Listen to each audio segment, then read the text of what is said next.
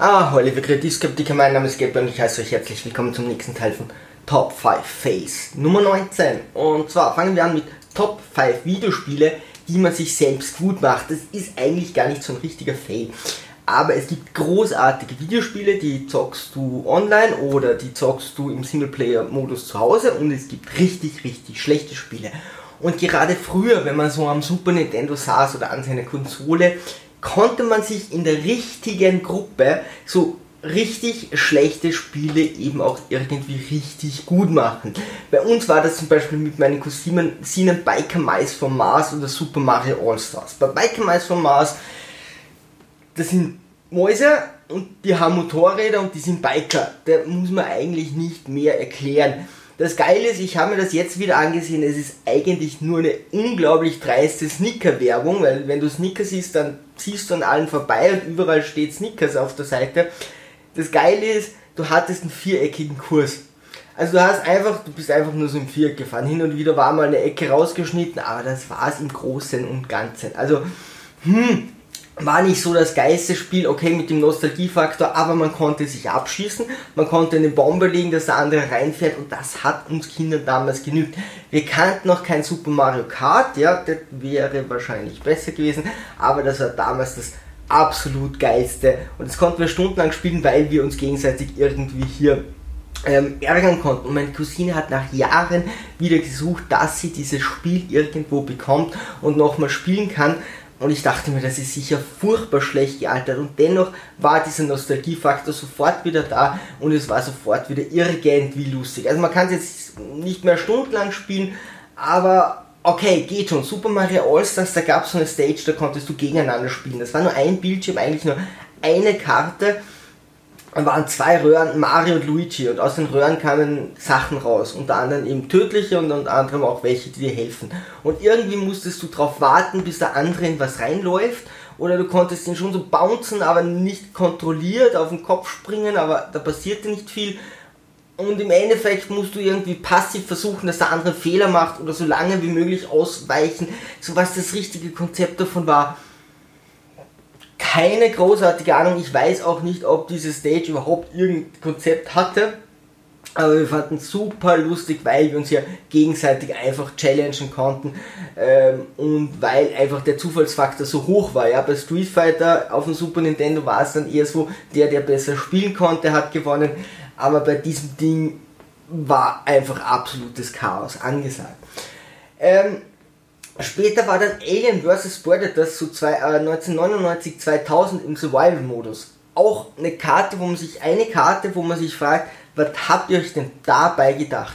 Der Ding hatte nämlich kein Ende. Der Survival-Modus war einfach, okay, wie es schon sagt, überleb so lange, wie du irgendwie kannst. Und ähm, der Marine konnte noch irgendwie in so einen Bunker rein und sich ein bisschen Ausrüstung besorgen. Glaube ich auch nicht alles, was er von Anfang an hatte. Aber das war immer sehr tricky da reinzugehen, weil die Aliens kamen nach und da drinnen war es so ziemlich Futter, also du musst, musstest die irgendwie abhängen, du konntest schon ein bisschen taktisch spielen. Der Predator hatte einfach verbrauchbare Ressourcen. Ja, also der hatte seine Laserkanone, wenn die leer geschossen war, die Energie weg war, konntest du die nicht mehr irgendwie refillen, was bei einem Endlos-Game eben, naja, irgendwie, irgendwie doof ist, wenn du sagst, okay, jetzt habe ich alles verballert und der Rest, naja, Pech gehabt. Du konntest auch nicht mehr zum Anfangspunkt zurück, zumindest nur mit dem Trick, glaube ich, weil du stürzt ab, bist in so einen, einen Kessel und dann geht so ein Loch nach unten und da kommen die Aliens rauf. Das heißt, du stehst am Anfang oben und schießt runter, irgendwann musst du runter, weil dir die Munition ausgeht, als Marine und dann kommst du nicht mehr so wirklich raus, rauf. Also das war nicht durchdacht und sie haben sich auch nicht überlegt, was ist denn, wenn du so und so viele Punkte geschafft hast, dass das so richtig irgendwie eine Befriedigung gibt, ja? Wer spielt denn das? Wer spielt das und sagt dann, wow, wie geil, weil du am Ende irgendwie überhaupt kein Ziel hast. Du kannst nur deine Punkte mit deinen vorherigen vergleichen. Aber ein Freund und ich haben das abwechselnd gespielt und eben unsere Punkte miteinander verglichen und plötzlich war das Spiel mega hammer cool, ja. Also wir haben dann uns schon gegenseitig Tipps gegeben, wir wollten uns pushen, dass wir besser und besser werden und plötzlich war das super lustig. Also es ist immer geil, wenn sich Leute irgendwie ein Spiel so zweckentfremd oder irgendwas anderes draus machen, äh, wo es plötzlich super cool wird. anderes Beispiel wäre noch Unreal Tournament, was ein super Spiel war, aber wir haben die kleinsten Map genommen mit dem maximalsten Bots und der maximalsten, also der höchsten Schwierigkeitsstufe. Das war so, du respawnst und stirbst. Ja, also da konntest du nicht auf Kills gehen, aber auf Last Man Standing. Das heißt, das Einzige, was wir versucht haben, ist irgendwie zu überleben, bis sich diese anderen 15 Bots, glaube ich, auf dieser kleinen Map weggesprengt haben und dann die letzten zu sein, die das ganze Ding überleben. Und das haben wir überraschend oft geschafft. Das war pures Chaos. Also so spielst du das Spiel nicht. Es war auch nicht so wirklich, ob du gut spielen kannst. Das war irgendwie eine, eine, eine Strategie dahinter, wie du so konfus herumlaufen kannst, dass du eben irgendwie nicht stirbst.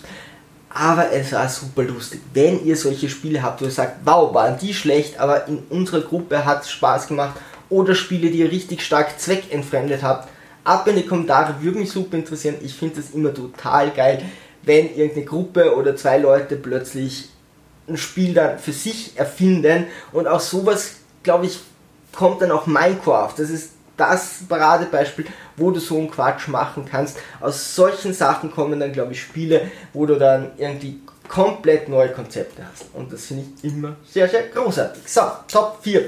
Elite-Professoren. Ich hasse es, wenn Leute ihre Rolle nicht kennen. Ja, gerade in einer großen Gemeinschaft, wenn dann einer meint, er muss plötzlich was anderes sein, was er sonst im Leben ist und nicht einfach, na, heute bist du eben das. Zum Beispiel, der ist ein Lehrer und der hat seine Schüler aber irgendwann kommt ein Hörerlehrer und er ist beim Vortrag und dann ist eben er Schüler oder Zuhörender und nicht Lehrer und muss nicht die ganze Zeit quatschen. Genauso war es hier. Wir waren auf der äh, Japanologie auf der Universität und da gab es einen Vortrag über mechanische Haustiere. Ich weiß nicht, wie weit sich das sinnvoll entwickelt hat. Die Idee war damals, warum sollte man ein mechanisches Haustier haben? Die Idee war damals für alte Leute oder vielleicht behinderte Leute, die nicht fähig sind, für ein Tier zu sorgen, aber sehr einsam sind. Da könntest du mal von dem Preis abgesehen, ob sie sich das leisten können, weil da können sie sich auch Freundschaften leisten. Aber da könntest du dir so ein Tier kaufen, so ein Hund, der ist dann irgendwie überzogen, ist aber mechanisch, der stirbt nicht, wenn du ihn nicht fütterst. Und so haben die irgendeinen Kontakt zu einem gedachten, fühlenden Wesen oder so. Ja? Aber es war, also sie haben schon erste Experimente gemacht, die gar nicht so schlecht gelaufen sind. Also bevor jemand total vereinsamt ist, ist das natürlich eine Idee. Am Ende gab es Fragen und dann hätten sie einen Anime gespielt, der super special war, den sie damals gerade von Japan mitgenommen haben. Da war so eine Dame, die hat das äh, vorgestellt, dieses Konzept, und die kam gerade aus Japan und hatte irgendwas für uns mitgenommen.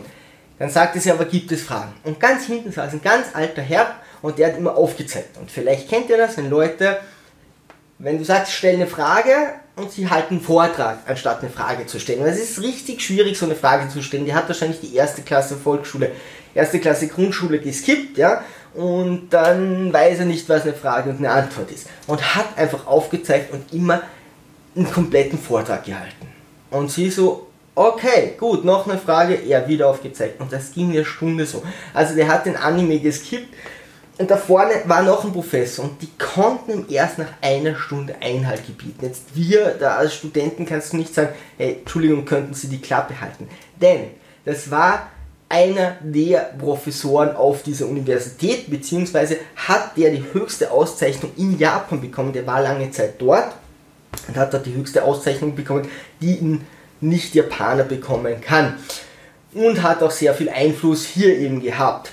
Und der konnte ihm nicht Zuhörer sein, weil der kannte sich dort aus und plötzlich hat er irgendwelche Sachen von Japan erzählt, die nichts mit diesen Hund zu tun hatten oder mit diesen, mit diesen Tieren zu tun hatten. Plötzlich hat er einen Vortrag über Japan gehalten und ich hasse, ich hasse Prediger aus tiefstem Herzen. Also Leute, die du nicht gefragt hast. Es ist was anderes, wenn du in die Kirche gehst und da predigt der Priester. Deswegen gehst du ja dorthin. Aber wenn jemand unaufgefordert einfach hergeht und hier Monologe oder Vorträge hält und davon ausgeht, dass jeder daran interessiert ist und er seine Schnauze aufmacht, dass wir alle zuhören wollen, uah, ich hasse es. Und der hat einfach nicht seine Klappe gehalten. Und die zwei Leute da vorne konnten das nicht unterbinden, wo ich auch denke, was für ein Epic Fail. Ich meine, vielleicht war der eine der Vorgesetzte vom anderen. Dann ist es natürlich blöd. Aber normalerweise sage ich, hey, Entschuldigung, ja, ich habe gesagt, eine Frage stellen, keine Vortrag halten. Also wenn Sie eine Frage haben, gern, aber da Sie offensichtlich versierter sind als wir, lassen wir mal die anderen zu Wort kommen. Ah. Top 3, Zeuge vor Gericht. Also die Sachen, die ich bis jetzt mit den Gerichten zu tun habe, gehabt habe, hin und wieder ist es okay, aber teilweise ist es so ein Epic Fail, dass ich echt nicht weiß, liegt es an mir, sehe nur ich das so oder was zur Hölle geht hier falsch? Ich gehe durch die Stadt, sehe, okay, da kommt ein LKW mit Anhänger, der will bei einer Kreuzung abbiegen. Das war klar, dass das nicht ging. Also das hätte ihr auch sehen müssen. Aber okay, irgendwann stand er da ähm, und nimmt halt ein Auto so ein bisschen mit, beschädigt das, steigt aus, ich gehe hin, um zu zeigen, hey, ich habe dich gesehen. Ja, also jetzt hau bitte nicht ab, ich habe dich gesehen. Sag ja, hinterlassen Sie eben Ihre, Ihre Kontaktdaten und er meinte so, nee, nee, er fahrt mal eine Runde, äh, sucht einen Parkplatz und dann kommt er wieder. Klar, ja. Man parkt schon in der Stadt mit einem LKW mit Anhänger. Da sind viele Parkplätze frei. Ja, also nicht so, dass, nee, kannst du, kannst du schon mal rein revisieren in so einen Mini Cooper Parkplatz. Ist ja kein Problem. Und haut ab. Denke ich mir, okay, gut. Äh, ich habe sein, äh, seine Telefonnummer, seine, seine, seine Autonummer, sein Autokennzeichen aufgeschrieben, hänge das eben an, an die Scheibe von dem und, und meine Visitenkarte und der ruft mich an und sagt, hey, was war los? Und ich sage, ja, der Typ hat das eben gemacht und äh, passt. Und der meinte so, okay, er ladet mich auf einen Kaffee ein, bin da nicht gekommen, ist egal, aber ja, super nett und, und haut hin. Ein Dreivierteljahr später kommt vom Gericht die Anfrage, was da los war. Das erste, wie war das Wetter? Und ich schreibe dorthin, sehen Sie den Wetterbericht nach, ja. Ich meine, was geht? Was zur Hölle, wenn, wenn das reinkommt und ich sehe, das ist das Problem, dann schicke ich doch das innerhalb von zwei Wochen an die Leute. Und ja, natürlich ist es möglich. Wenn jetzt jemand sagt, nee, das ist nicht möglich, das ist so viel auch. Ganz oft muss das so gemacht werden. Ansonsten braucht ihr das nicht mal mehr hinschicken. Nach einem Dreivierteljahr weiß doch keiner mehr, was da genau war. Ich weiß nicht mal mehr, welche Kreuzung das genau war. Ich hatte eine andere Gerichtsverhandlung, wo die sagen, na, äh, welche Hausnummer waren das? Und ich sag, boah, ich weiß, 19, 20, irgend sowas. Ja, äh, der, der, ähm, der Zeuge ist sich unsicher. Sag ich nicht, nicht unsicher, ich weiß, wer dort gewohnt hat. Ich weiß einfach nur mehr die Zahlen nicht mehr so genau. Also, dann fragen mich die nach dem Wetter nach einem Dreivierteljahr. Nee, das müsst ihr in zwei Wochen abgeschickt haben und dann muss das innerhalb von einem Monat wieder da sein. Weil dann können sich die Leute noch erinnern. Und nicht, ey, fünf Jahre später, wie war es denn damals? Oh mein Gott. Top 2. Etwas Positives, was mit etwas Negativem endet. Übersetzungen im deutschsprachigen Raum. Wie funktionieren Übersetzungen sonst so? In Asien, in Asien ist es oft so, dass sie so viele Dialekte, Slangs, was auch immer haben, dass sie nur Originalton hernehmen können und Untertitel. In Slowenien war es zumindest bis vor kurzem noch so, ob es jetzt gerade so ist, weiß ich nicht. Gibt es zwei Sprechen, Mann und eine Frau. Absolut emotionsbefreit, er spricht alle Männer, sie alle Frauen. Fertig. Ja, also, hm, und auf Französisch ist es halt die Frage, wenn Terminator kommt und alle töten will und er sagt, er ist Le Terminator, äh, ob das so funktioniert, keine Ahnung. Aber im deutschsprachigen Raum funktioniert das meiner Meinung nach großartig. Natürlich gäbe es diese Übersetzungen nicht, könnten wir alle besser Englisch. Ja, die meisten Filme werden auf Englisch gedreht. Der, der Meinung bin ich schon, da wäre Original einfach besser. Nur wenn man schon sagt, übersetzen, dann finde ich, machen die einen richtig coolen Job. Jetzt ist es aber hin und wieder so, gewisse Wortwitze kann man nicht übersetzen. Gewisse Inhalte sind schwer da rüberzubringen und es gibt Leute, die sagen, wow, das sind so schlechte Übersetzer. Finde ich nicht, denn du musst das ja lippensynchron machen. Das heißt, jedes Mal, wenn der, der spricht, eine Pause macht, musst du auch eine Pause machen und genau in diesem in dieser Timeline, in diesem Zeitraster musst du ihm alle Informationen oder so viele Informationen wie möglich rüberbringen und dann soll es auch noch lustig sein. Und ich finde, die synchronisieren das richtig gut. Seht euch mal Sachen an, wo jemand zum Spaß irgendwo drüber redet, das, was nicht so professionell ist, wie oft das nicht auf den Punkt passt, wo man merkt, die reden mal länger, mal kürzer. Äh, Maschek macht das in Österreich zum Beispiel. Coole Sache, was sie machen, aber natürlich ist das nicht so punktgenau. Es ist super schwierig, das genauso konzipieren, dass das eben passt, wie sich die Lippen äh, bewegen und deswegen finde ich das echt cool. Wir haben großartige Sprecher im deutschsprachigen Raum, wirklich großartige, großartige Sprecher. Was allerdings hin und wieder passiert, ist, dass sie Sachen übersetzen, die sie nicht übersetzen hätten müssen oder verändern, die sie nicht hätten verändern müssen. Zum Beispiel bei einer schrecklich nette Familie wird dann aus dem Deutschen VW, weil wir keinen Dodge damals kannten. Das ist natürlich blöd, weil dieser Joke hunderte Male kommt und du siehst dann den Dodge und dann reden sie über den VW. hm, passt nicht. Oder irgendwelche Berühmtheiten, die man nicht so kennt, das wurde dann Klaus-Jürgen Busso, wo ich mir dachte, was hat das jetzt mit der Schwarzwaldklinik zu tun? Aber okay, also Leider haben sie das gerade früher, inzwischen glaube ich geht es besser, aber echt oft gemacht, dass sie Sachen dann angepasst haben, die man nicht anpassen muss. Denn wenn das ein paar Mal vorkommt, dann wissen irgendwann die Leute, was das ist. Und gerade so Titeln haben sie übersetzt. Ähm, Fluch der Karibik. Wenn das Pirates of the Caribbean heißt, dann heißt es Piraten der Karibik und nicht Fluch der Karibik. Was ist, wenn im zweiten, dritten, vierten, fünften, sechsten Teil kein Fluch vorkommt? Als würden sie das erste Mal in diesem Genre arbeiten. Also die Leute, die diese Titel übersetzen, die müssen wirklich die, die untersten Mitarbeiter bei irgendwie so einer Abfolge sein. Weil als würde das unmöglich sein, dass ein zweiter Teil rauskommt. Das weiß man doch heutzutage, wenn ein Franchise funktioniert, kommt vielleicht ein zweiter Teil. Und wenn ich beim ersten Teil irgendwas hinschreibe, was ich gerade lustig finde, was meistens nicht viel lustiger ist, sondern meistens dämlicher, äh, was mache ich dann, wenn das nicht mehr passt? Geil ist auch so Übersetzung wie Dawn of the Dead. Zombies im Kaufhaus. Ich habe mir jetzt da 20 rausgesucht. Die ließ ich jetzt nicht vor, könnt ihr selber eh auf YouTube nachsehen. Aber Dawn of the Dead, Zombies im Kaufhaus, fand ich schon super lustig. Was auch geil Übersetzungsfehler sind, ist bei James Bond Silicon. Silicon Valley ist natürlich Silikonstadt, ja, weil Mikrochips werden ja aus Brüsten, also Silikonbrüsten gemacht. Nee, Silicon ist natürlich äh, Silizium und nicht Silikon und sie haben es mit Silikon übersetzt. Okay, kann passieren aber hey, wie viele Leute schauen auf so eine Übersetzung drüber? Können die alle nicht Englisch oder weiß da keiner, dass äh, äh, Computerchips nicht aus Silikon, sondern aus Silizium gemacht werden? Wie geht das durch? Ja? Oder wie gehen gewisse Titel durch oder Untertitel? Lest euch da mal die lustigsten durch, da fragt man sich doch, wer hat das abgesegnet? Also, okay, einer will crazy sein und kommt auf die Idee, aber wer segnet das dazu noch ab? Top 1, das Missverständnis. Ein Freund von mir, mit dem ich, war ich im Studentenheim, habe sehr viel Kontakt gehabt und er hatte dann eine Freundin, die hieß Andi und wir waren oft zusammen, irgendwann ging das auseinander und irgendwann haben wir uns auch aus den Augen ein bisschen verloren und viele Jahre später waren wir dann irgendwann auf dem Fluss so schwimmen auf so einer Insel, äh, also, also Insel, ja, da, da, da ist so, so ein äh, Bade, Bade, wie heißt es denn Bad? Ein Schwimmbad. Ein Schwimmbad auf einer Insel mit einem Fluss und da kannst du im Bad schwimmen und im Fluss und was essen. Und wir sind da eben den halben Tag mit einem Haufen Mädels. Ja?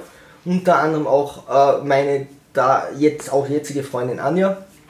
Und wir sagen irgendwann so, hey Mädels, wir wollen zu Fuß heimgehen. Ist unglaublich weit, aber wir kaufen uns ein paar Bier und gehen einfach heim. Dann können wir mal quatschen, weil wir haben uns schon lange nicht mehr gesehen. Okay, passt. So. Wir marschieren los und reden und reden und reden, beide wie ein Wasserfall durch. Und irgendwann fragt er, so, er wusste nicht, äh, äh, wegen meiner Freundin und sagte so, hey, wie sieht's mit Mädels aus? Und ich sag so, nee, ich bin jetzt mit der Anja zusammen. Und er so, okay. Redet so ein bisschen weiter und wird immer ruhiger und ruhiger und ruhiger und ruhiger. Und irgendwann redet er gar nichts mehr mit mir. Ich denke mir so, hä, was, was ist denn jetzt los? Ja? Ich meine, er kennt diese Mädels kaum. Früher waren wir hin und wieder fort. Was, was stört ihn da jetzt? Oder hat es irgendwas anderes zu tun? Oder was zur Hölle ist los? Bis er nach anderthalb Stunden plötzlich so aus heiterem Himmel sagt, ah, du bist jetzt also mit meiner Ex zusammen. Ich überlege so und denke, hä? Bis ich dann check, Andi und Anja. Also, nee, nicht mit deiner Ex, sondern mit der, die heute, die heute mit war. Und in dem Moment fällt ihm so alles wirklich runter. Und er meinte so, nee, wäre eh kein Problem gewesen, wenn du mit dir zusammen wärst. Aber er hätte sich einfach gewünscht, dass ich es ihm ein bisschen, also ich mit, mit mehr Schuldgefühlen sage oder ein bisschen netter rüberbringe. Als, übrigens, ich, ich habe auch, habe auch nicht gesagt, ich bin mit dir zusammen, ich habe das relativ dumm ausgedrückt. So, übrigens, ey, ich bin jetzt mit deiner Ex oder so. Äh, ja, das hat ihn wirklich anderthalb Stunden fertig gemacht und nach anderthalb Stunden hat er sich ein Herz genommen, um zu fragen oder das wieder mal zum Thema zu machen. Und seitdem erzählt er diese Geschichte immer, wenn wir uns treffen, gerade wenn meine Freundin dabei ist, wie, wie, wie äh, down er da nicht war und dass es eh kein Problem gewesen wäre, aber ich hätte es gerne anders erfahren. Hey, wenn ihr so Geschichten habt, wo man sich da mal so ein Missverständnis geleistet hat und nicht gerade mit der Freundin vom besten Freund geschlafen hat, dann ab in die Kommentare. Ansonsten, liebe Sturmtrotzer, Segel immer straff halten und auch zum Horizont.